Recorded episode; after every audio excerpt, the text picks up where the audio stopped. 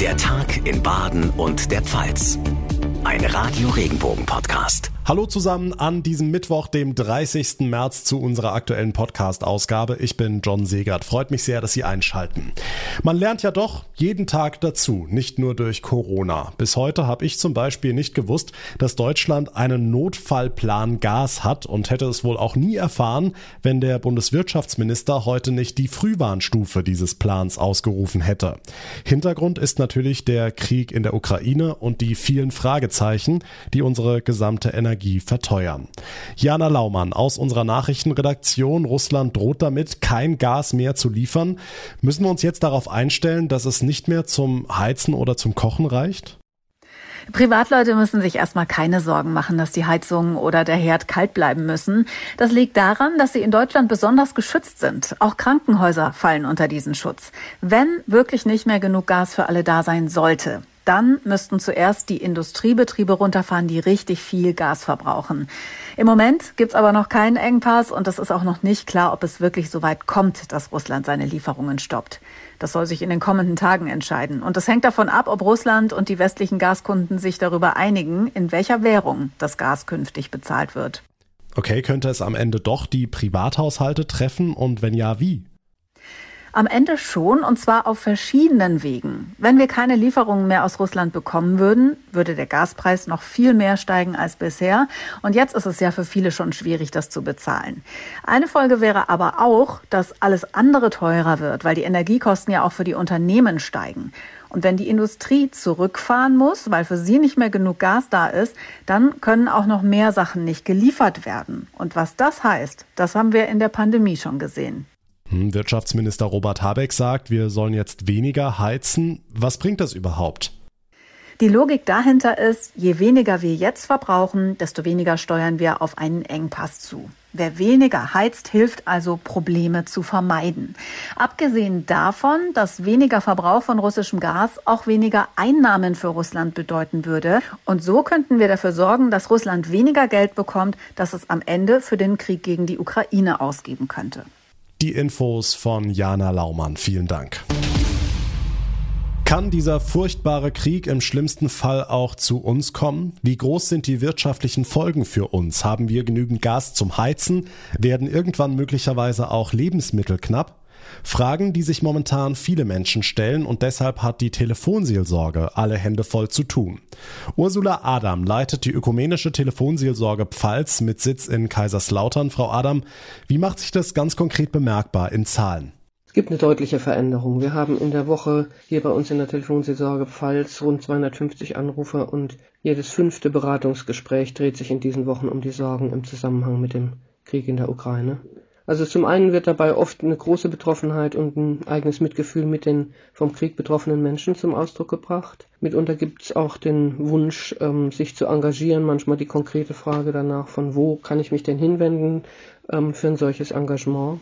Hm, was sind konkret die Ängste und Sorgen der Menschen? Oftmals wird befürchtet, dass es zu einer Ausweitung des Krieges kommt und die Ängste, die dabei entstehen, sind Ängste, die dann durchaus auch den Alltag sehr beeinträchtigen. Es kommt zur Ruhelosigkeit. Manche berichten davon, nicht mehr schlafen zu können, sich sozial zurückgezogen zu haben.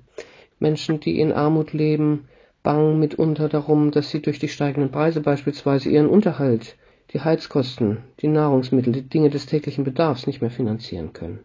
Okay, was raten Sie den Menschen? Also was für Tipps haben Sie? Wie geht man am besten um mit solchen Ängsten? Die Kriegsangst wird ja sehr geschürt durch die Bilder. Es ist sehr hilfreich, sich nicht stundenlang oder den ganzen Tag sich diesen Schreckensbildern auszusetzen, sondern beispielsweise eine Nachrichtenpause zu machen. Ein anderer Aspekt ist, sich ganz bewusst mit Dingen zu beschäftigen, die mit dem Krieg überhaupt nichts zu tun haben, ein Buch zu lesen, sich in der Gartenarbeit zu vertiefen, einen Spaziergang zu machen, um auch wieder auf andere Gedanken zu kommen der eigenen Betroffenheit Ausdruck zu geben, kann auch was sehr Unterstützendes sein. Das kann sein in Form von der Teilnahme an einer Friedensdemonstration, das kann sein durch ein regelmäßiges Gebet, durch eine Spende. Erfahrungen, die jedenfalls äh, spürbar machen, dass es auch eine Möglichkeit gibt, aktiv und wirksam zu sein. Ursula Adam, sie leitet die ökumenische Telefonseelsorge Pfalz mit Sitz in Kaiserslautern. Vielen Dank. Nachrichten für Rhein-Neckar, den Odenwald und den Kraichgau. Ich bin Francesco Romano. Über 2000 geflüchtete Ukrainer sind bereits in Mannheim registriert. Rund ein Drittel davon ist noch schulpflichtig.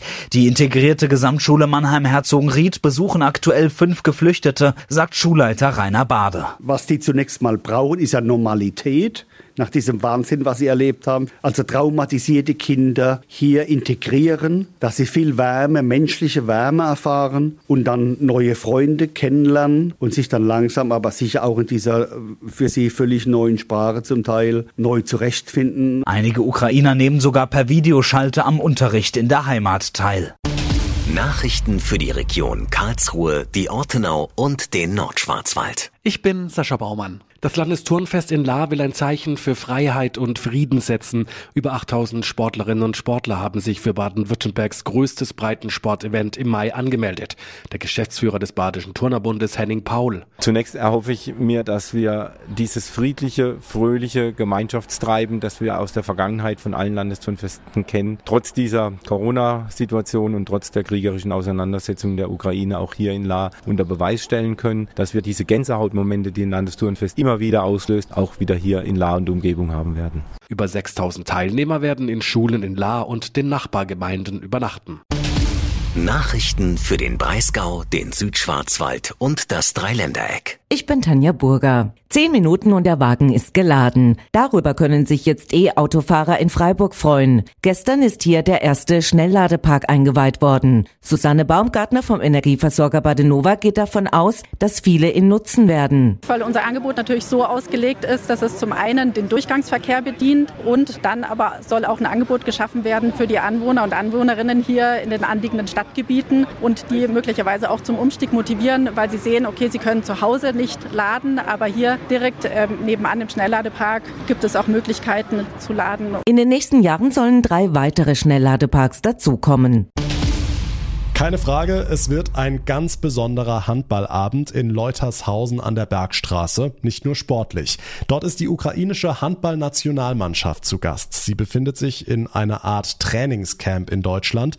Wie es dazu kam, erklärt Marc Wetzel, Sportchef in Leutershausen. Das Sportministerium in der Ukraine hat äh, den Leistungssportlern erlaubt, das Land zu verlassen, weil normal äh, dürfen Männer in deren Alter ja das Land eben nicht verlassen. Es wurde der Kontakt nach Großwaldstadt hergestellt. Der Trainer der ukrainischen Nationalmannschaft hat selbst drei Jahre in der Bundesliga gespielt. Man hat alles möglich gemacht, die Jungs über Bukarest dann hierher zu holen mit Frau und Kind.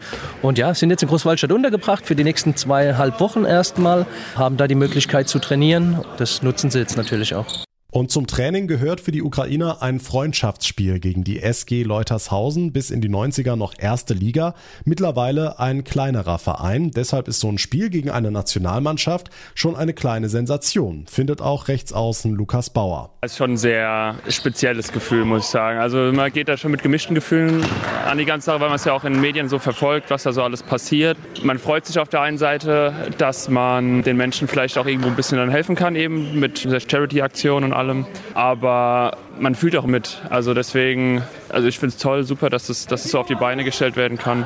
Bin mal gespannt, wie es dann während dem Spiel dann auch so ist. Das Eintrittsgeld und Tombola-Einnahmen sollen den Menschen in der Ukraine zugutekommen, aber das ist nicht das einzige Besondere an diesem Handballspiel. Die Leutershausener Mannschaft erhält nämlich Verstärkung mit Spielern aus Großsachsen, dem Nachbarort, und man muss wissen, normalerweise sind die sich Feind.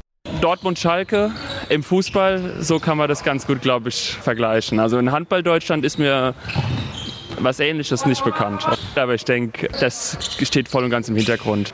Da geht es halt einfach um den guten Zweck. Umso schöner, dass man sehen kann, dass so kleine Dispute da für sowas dann auch echt aus dem Weg geräumt werden kann. Und da ist auch einfach der Sportsgeist dann auf jeden Fall im Vordergrund. Ja.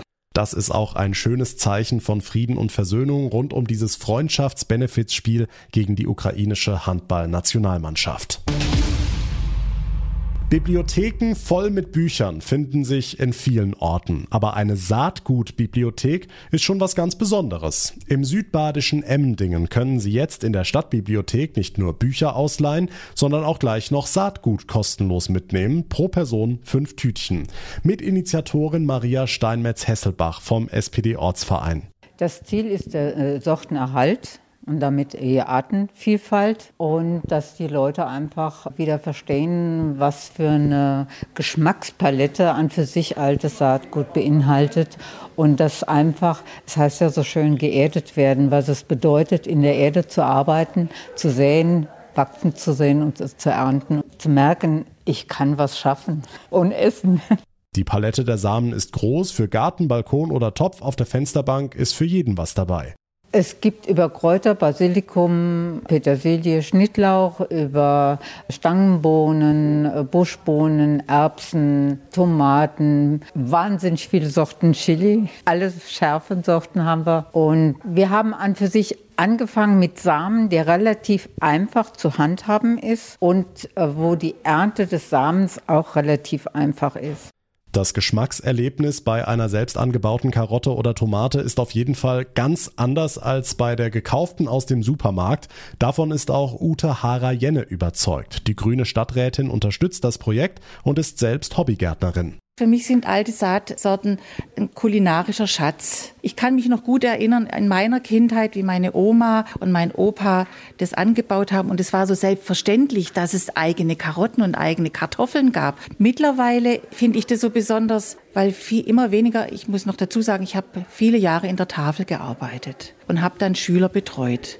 Und selbst Gymnasiasten wussten nicht, was ein Rettich ist, geschweige denn, wie man den schreibt. Damit die Samen am Ende nicht ausgehen, soll jeder idealerweise nach der Ernte wieder neu gewonnene Samen in Tütchen verpackt und beschriftet zurückbringen in die Saatgutbibliothek von Emdingen. Tolle Sache. Und das war der Tag in Baden und der Pfalz für heute. Ich würde mich sehr freuen, wenn Sie unseren Podcast abonnieren, uns folgen. Dann bekommen Sie jeden Tag eine Nachricht auf Smartphone, sobald die neueste Folge online ist, verpassen also keine Ausgabe mehr. Mein Name ist John Segert. Ich bedanke mich ganz herzlich für Ihre Aufmerksamkeit und Ihr Interesse. Wir hören uns morgen morgen Nachmittag in der nächsten Folge wieder. Bis dahin eine gute Zeit und einen schönen Abend. Tschüss.